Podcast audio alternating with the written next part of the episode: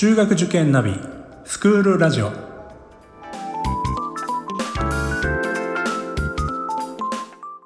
スクールナビゲーターののびるです。この番組は中学受験を目指すご家庭に学校の先生からの生の声や受験に役立つ情報をお届けするラジオです。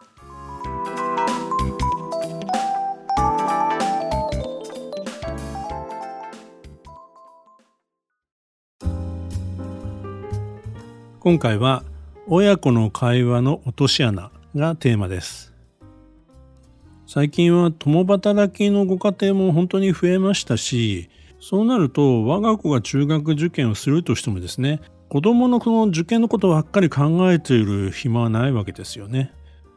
仕事が終わったら家に帰ってご飯の用意洗濯もしなくちゃいけない掃除もしなくちゃいけない。そして明日の仕事のね準備とかまあ、残業もあるかもしれませんしそうなってくると本当に時間がないんですよね。いちいち子供の勉強の様子なんか見ている暇もないということになるとなんとか自分でね宿題ぐらいやってほしいというふうに思うのが普通だと思うんです。まあそれがなかなかこう本人がですねこう机に向かわないなんていう状況が続くともう本当にイライラして、まあ、仕事でもストレスがあるのに家に帰ってもいろんなねストレスがある、まあ、これはねお父さんもそうだしお母さんもそうだと思うんですよね。テストが返ってきたのを見ると本当にもう情けないくらいひどい点だったりするともうあんた本当にちゃんとやってるの？とか。今日のテストちゃんと復習しておきなさいよ？とか。まあ言ってしまいますけども。まあこういった子供への声かけってあまり効果がないというか意味がないんですよね。復習しておきなさいよと言っても復習ってどうすればいいかがわからない子だって、まあ、いると思うんです。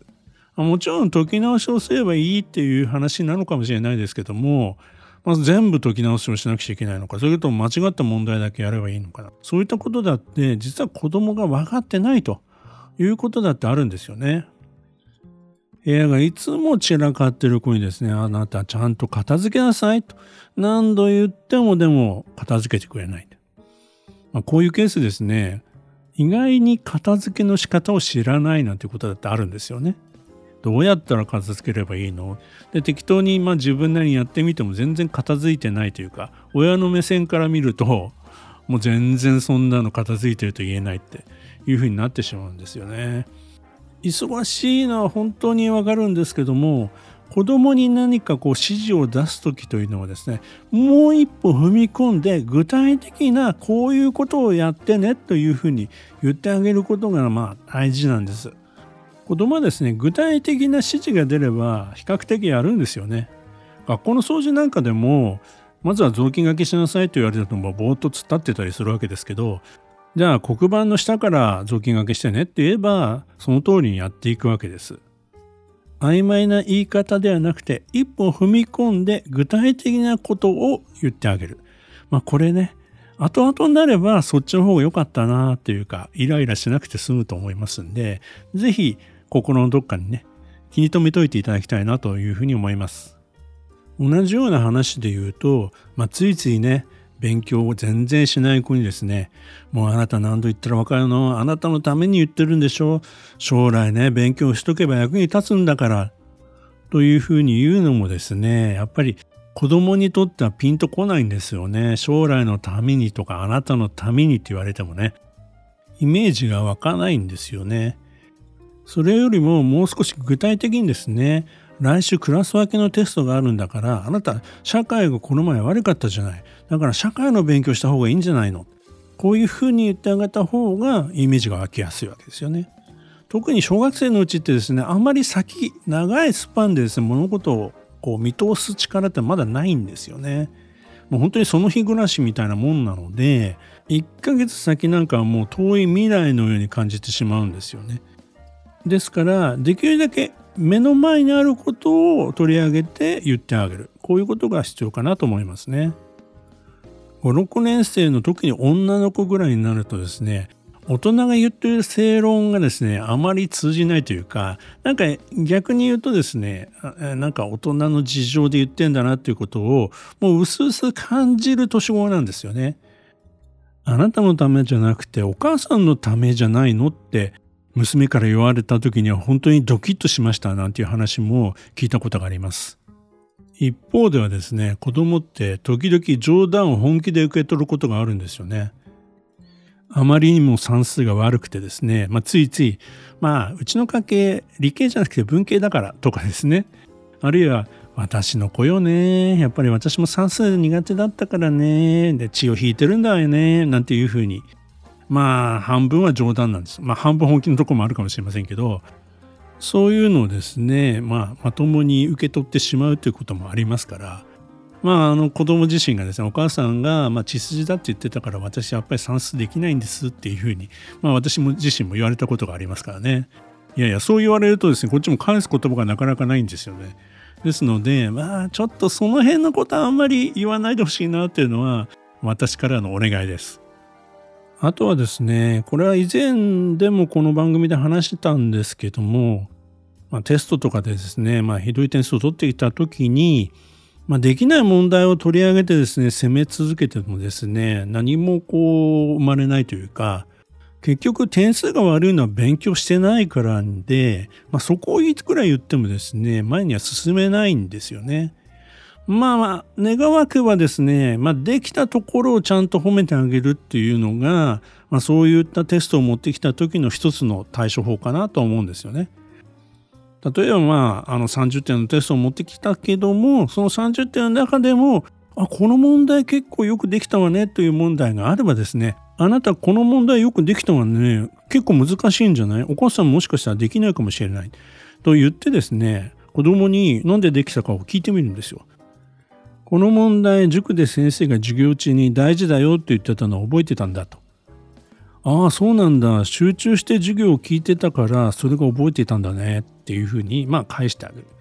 集中して授業を聞くことが大事なんだよということを改めてフィードバックしてあげるんですよね。そうすると本人もああそうか確かにっていうふうになるんです。普通はですねできたものに対して子供はですね振り返りません。だって結果が良かったわけですからもうできたものはできたもんっていうふうになるんですよね。もちろんですねできなかったことも振り返らないんですっていうこともあるとは思うんですけどもまあこういうですねできたものを材料にして気づきを与えてあげるということはできると思うんですよね。この問題は授業が終わった後に分かんなかったんで先生に質問したから覚えてたんだというような答えをしてくればああそうなんだ質問したからできたんじゃないもうどんどんあなた質問した方がいいわよみたいなことを言ってあげると。まあ、確かに質問したからできたんだということが改めて気づきが生まれるわけですよね。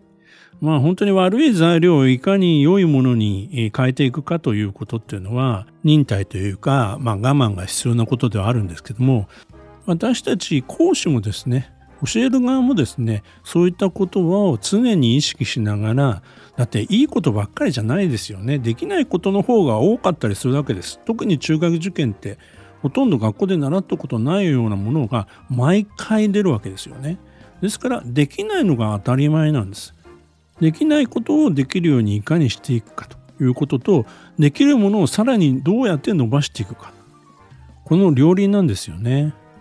でもあのやっぱりできないことばっかりを指摘されると本当に嫌になってしまいますよね。これは子供に限らず人間誰でもそうだと思うんです。やっぱりできたことに対してしっかり認めてあげる。まあこういったこともしながらでないとやっぱり勉強に対して前向きに主体的になれないと考えていますのでやはり周りの大人がですねできたことをしっかり認めてあげるそうすることによって子どもたちっていうのは少しずつ少しずつ自信を積み上げていくんですよね。2月の勝者でも周りの友達に励まされながらですねあるいは先生から時には親からですねちゃんと認めてもらいながらですね頑張っているそんな様子も時々描かれてますよね。子供はですね、マイナスなことがですね、あったとしても、すぐに切り替えてプラスに考えられる、そんな子も多いんですよね。そこは大人よりも切り替えが早いです。ですから、まあちょっと言い過ぎちゃったかなとかですね、あこんなこと言わなければよかったななんていうことがあったとしても、次の日になればですね、リセットされてますから、そういう時にですね、あ昨日はごめんね、お母さんこんな気持ちで言ったから、あの、言い過ぎちゃったって言ってあげればいいんです。それと同時にですね、子供が前向きになれるような言葉を用意しておいて、しっかり伝えてあげてください。そうすればその一日をですね、子供はまた頑張れると思います。